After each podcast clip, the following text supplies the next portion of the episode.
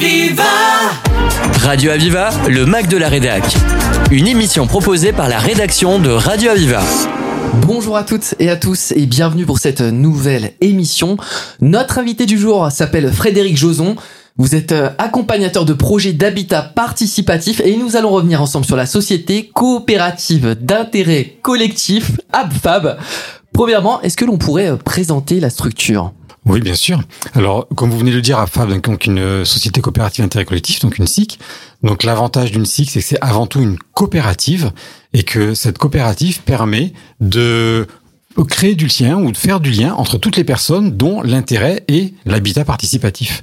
Dans cette coopérative, on trouve bien sûr les accompagnateurs hein, qui vont accompagner les futurs habitants, qui vont accompagner les projets, mais on trouve aussi des futurs habitants qui viennent dans la coopérative pour euh, faire du réseau et parler de leurs projets ou trouver des futurs voisins. On trouve aussi des professionnels comme des architectes ou d'autres professionnels qui viennent aussi dans la coopérative pour pouvoir euh, euh, discuter avec les futurs habitants, comprendre la démarche et puis pourquoi pas euh, euh avoir pouvoir construire des futures opérations. Et puis on pourrait retrouver pourquoi pas puisque le statut de SIC, donc société coopérative d'intérêt collectif, le statut de SIC le permet, on pourrait avoir des collectivités qui seraient aussi partie prenante dans cette coopérative pour développer l'habitat participatif sur leur territoire. Quelle est euh, la démarche de l'habitat participatif? Ah, alors ça c'est une c'est une bonne bonne question, une grande question. Il y a deux façons de la définir. La première façon, qui est assez euh, technique, c'est l'habitat participatif est une démarche qui permet à des personnes physiques ou morales de s'associer entre elles afin de se de, de, se munir de capacités de décision et d'organiser euh, toute la création de leur opération immobilière en partant de la programmation jusqu'à euh, la conception et la gestion ultérieure de, de, de, leur lieu de vie. Bon, voilà, une fois qu'on a dit ça, on a dit beaucoup de choses, c'est assez froid, c'est assez technique, mais l'habitat participatif, avant tout, c'est quelque chose qui se vit parce que, imaginez, que vous rencontriez des personnes super sympas avec qui vous entendez bien, avec lesquelles vous partagez des valeurs fondamentales qui vous tiennent à cœur et que vous décidiez d'habiter ensemble pour justement euh, pouvoir mettre en place des choses que vous ne pouvez pas vivre dans le lieu où vous habitez aujourd'hui. Ben, L'habitat participatif permet ça, permet de rencontrer ses futurs voisins, de discuter avant ensemble de dans quoi vous allez vivre, comment vous allez vivre, avec quels espaces vous allez pouvoir partager. Et une fois que toutes ces discussions euh, ont eu lieu, on rédige un gros programme qui est un cahier des charges qu'on transmet à l'architecte. Et avec l'architecte, on travaille sur la conception de l'habitat. Cet habitat peut avoir lieu bien sûr en ville, comme il peut avoir lieu à la campagne. Ça peut prendre la forme d'un immeuble, ça peut prendre la forme de, de petites maisons, ça peut être aussi en rénovation. Il y a beaucoup de projets habitat participatifs aujourd'hui qui se passent dans les, dans les zones rurales où ce sont des vieux corps de ferme qui sont rénovés et puis divisés en plusieurs logements avec des aménagements de granges, des choses comme ça.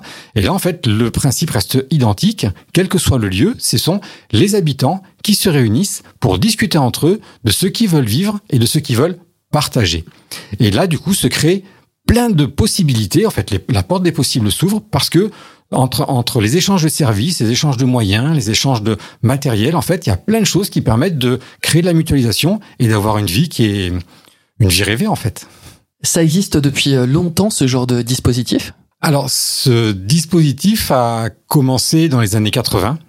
On trouve les premiers projets euh, qui, qui ont eu lieu dans ces années-là. C'était des projets qui étaient euh, avec beaucoup les personnes qui se ressemblent en fait, euh, sans trop de mixité. Et après, au bout de quelques années, avec la complexité de montage, en fait, ce type de projet a petit à petit, c'est un petit peu fait oublier, et puis la, la pratique a, a perdu, euh, euh, a perdu un petit peu vie. Et depuis 2010, avec euh, la grande réunion qui a, qui a permis de, de, refédérer tous les acteurs et de relancer la dynamique, on trouve une, une, une volonté croissante non seulement des citoyens et des futurs habitants, mais aussi de tous les de tous les acteurs, de développer cette pratique sur euh, tout le territoire en France. Donc la grosse renaissance, c'est vraiment en 2010, avec en plus euh, en 2014 la loi Allure euh, qui a été qui a permis de faire connaître au plus grand nombre l'habitat participatif, puisque il y a dans la loi Allure un paragraphe qui est dédié à cette euh, à cette pratique et qui euh, inscrit dans la loi de nouveaux statuts juridiques qui permettent de développer des opérations immobilières avec, euh, avec ces nouveaux statuts. Est-ce que ça reste utopique ou en existe-t-il beaucoup d'autres sur la région et en France? Alors sur euh, sur la région, il y en a. Alors c'est pas du tout c'est pas du tout des opérations qui sont utopiques. Hein, c'est des opérations qui sont très très très concrètes. Euh, sur la ville de Montpellier, il y en a déjà plusieurs d'ailleurs. Euh, un des premiers qui est sorti, c'est l'opération Mascobado, euh, qui est dans le quartier des Grisettes, donc un quartier tout récent, qui a suivi le, le planning de la ZAC euh, au tramway Sabine en fait. Et là, sur le sur cette opération-là, c'est une opération de 23 logements euh, qui, est, qui, qui, qui, prend forme en sous forme de deux petits bâtiments, deux petits bâtiments collectifs euh, sur le bord de la Grille Park. Et, euh, là, les, les, 23 foyers, les 23 familles ou personnes qui habitent dedans euh, sont très très heureuses. C'est une opération qui a débuté en, en 2012, qui a été livrée en 2016 et euh, depuis 2016, en fait, tout le monde y habite et, euh, tout le monde est très euh, très heureux d'y habiter. ça, c'était la première opération.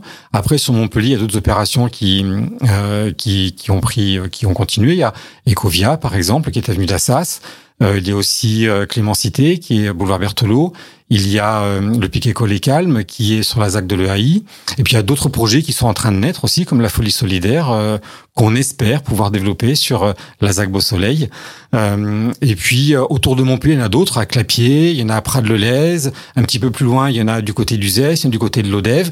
Donc voilà, on, on sait, on, on, sent vraiment qu'il y, y, a plus qu'un frémissement, il y a une réelle demande de la part des citoyens, de la part des habitants, pouvoir euh, se réunir avant pour décider dans quoi on va habiter, ça apparaît aujourd'hui comme comme une demande forte euh, parce que peut-être que euh, vivre le logement comme quelque chose d'imposé, eh ben c'est quelque chose qui devient peut-être trop dur ou trop trop contraignant. Donc arriver à le définir soi-même, à aménager son logement, c'est une demande qui est de plus en plus forte. Allez, on s'écoute tout de suite une petite pause musicale et on revient juste après sur Radio Aviva. Aviva Voici l'heure où les cils ne font qu'un trait. Corps entrelacés, d'autres esselés. À l'heure où les esquisses et les secrets marquent les visages à 18 ans d'âge. Quand la lumière s'étire encore, tant que le vent porte mon sort, tu souris sans détour. En amour revenu des morts, s'est mis à danser, mes pas l'ont suivi sans retour. Embrasse l'aube un peu, embrasse l'aube de tes cheveux, lâche les chevaux de ton désir. Le vent se lève, quitte à laisser ton dernier soupir, accueille l'élan de l'aube. Du haut de tes lèvres, accueille l'aurore et la courbe de nos corps.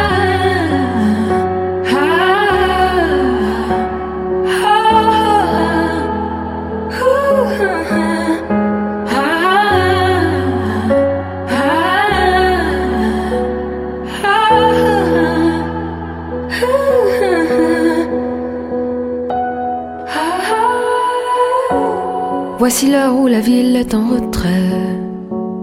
Pas un bruit dehors une feuille d'or.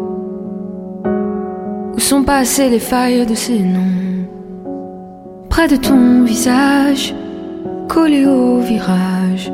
Quand la lumière s'étire encore, tant que le vent porte mon sort, je te suis sans retour. Quand ta main s'ouvre et me découvre, je vois la beauté de tes liens,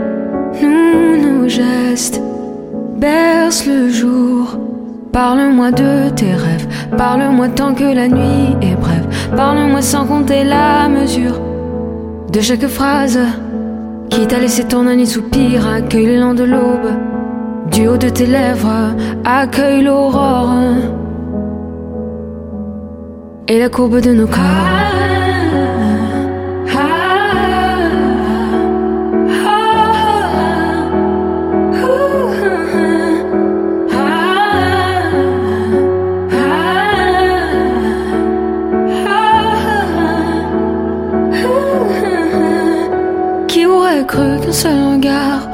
Soulever des millions de pluies, des lambeaux de mots où plus rien n'est rare. Et qui m'aurait cru tourner de joie l'heure où personne ne peut nous voir, comme une enfant sur le trottoir.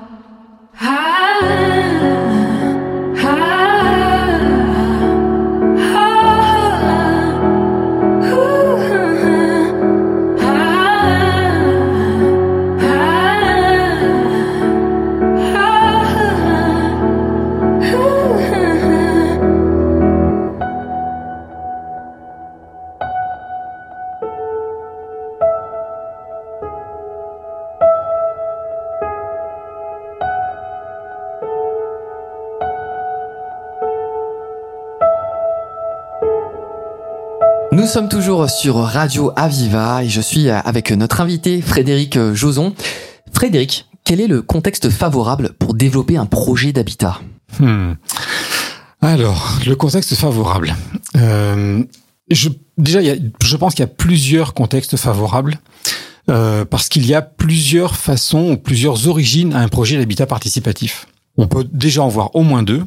C'est soit des futurs habitants qui se réunissent euh, et qui désirent mettre en place un projet. Euh, donc là, on a une, quelque chose qui vient de la part des citoyens, une initiative citoyenne. Soit un professionnel ou une collectivité a un terrain et désire le mettre à disposition ou, ou plutôt le réserver pour un projet de ce type-là. Donc un projet citoyen, un projet participatif. Donc là, il y a déjà euh, deux pistes qui sont complètement différentes parce que dans le premier cas, les citoyens sont là avant d'avoir le terrain. Et là, parfois, entre la création du groupe ou le fait de se mettre d'accord pour développer une opération et le temps qu'il y a pour trouver un terrain, parfois les mois, voire les années peuvent se succéder. Donc là, on a un contexte où effectivement, il faut vraiment euh, les habitants, dans ces cas-là, ce qu'ils ont à faire, euh, bah, c'est aller euh, se connecter aux collectivités, aller voir les professionnels, aller voir les notaires, aller voir les agences, etc., aller voir les personnes qui vendent les terrains. Et à partir du moment où elles ont commencé à définir ce que ce qu'elles voulaient vivre, donc faire un cahier des charges qui permet d'avoir tout ce qui va se passer sur le terrain, aussi bien en termes d'habitat euh, qu'en termes de, pourquoi pas, euh, de, de, de, de production ou d'activité économique. Euh, à partir du moment où ils vont commencer à aller voir les collectivités, ils auront très très vite l'idée de quel type de terrain il leur faut. Voilà. Donc ça c'est vraiment la, la, partie citoyenne, c'est la première chose, c'est euh, comment arriver à organiser euh, le collectif pour que derrière euh, le, le, ce collectif-là puisse être en capacité de prendre des décisions pour aller chercher du terrain et puis voir acquérir le voilà acquérir le terrain. Ça c'est le, le tout début. Quand on est dans l'autre cas, le cas, euh, le cas des professionnels qui, qui réservent un terrain pour développer ce type de ce type d'opération.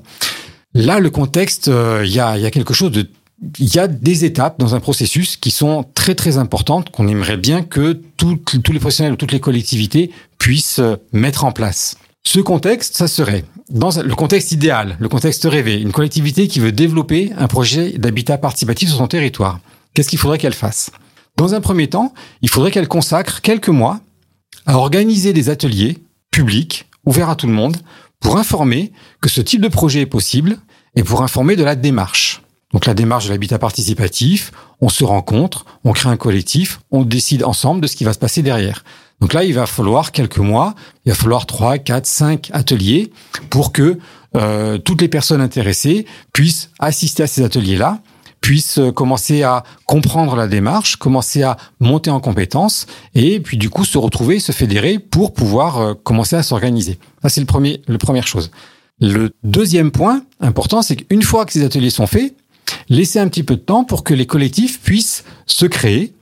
Et euh, dans ces cas-là, pour que le collectif puisse se créer et qu'il puisse commencer à rédiger sa charte des valeurs, sa raison d'être, son cahier des charges, ben là, qu'il puisse faire appel à un accompagnateur, comme moi par exemple, que le collectif puisse faire appel à un accompagnateur et que pourquoi pas, pourquoi pas, si la collectivité est généreuse, que cette mission d'émergence de groupe soit même rémunérée par la collectivité, puisque c'est la collectivité qui réserve un terrain pour développer ce type d'opération.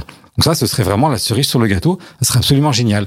Donc réserver encore quelques mois, six mois, on va dire, pour que la phase d'émergence de projet puisse se faire, que le groupe puisse prendre corps, qu'une première association de préfiguration puisse naître et que euh, le collectif puisse prendre les apprendre à travailler ensemble pour prendre d'une seule voix les bonnes décisions.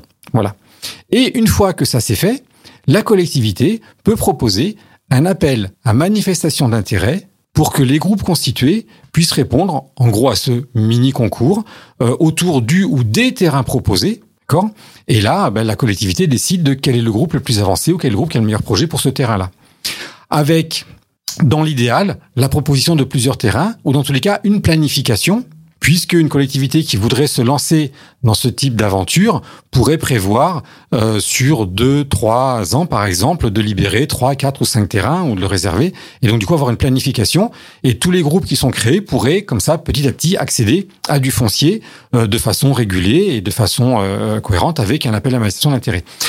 Ça, figurez-vous, ce sont des choses qui se passent aujourd'hui, puisque euh, des communes comme euh, Strasbourg, comme Lille, comme Nantes, comme euh, même Paris a lancé des appels à mission d'intérêt comme ça et a organisé des ateliers. Donc c'est des choses qui se passent et c'est un contexte positif, fédérateur, qui permet d'aborder ces opérations de façon sereine pour les futurs habitants. Voilà.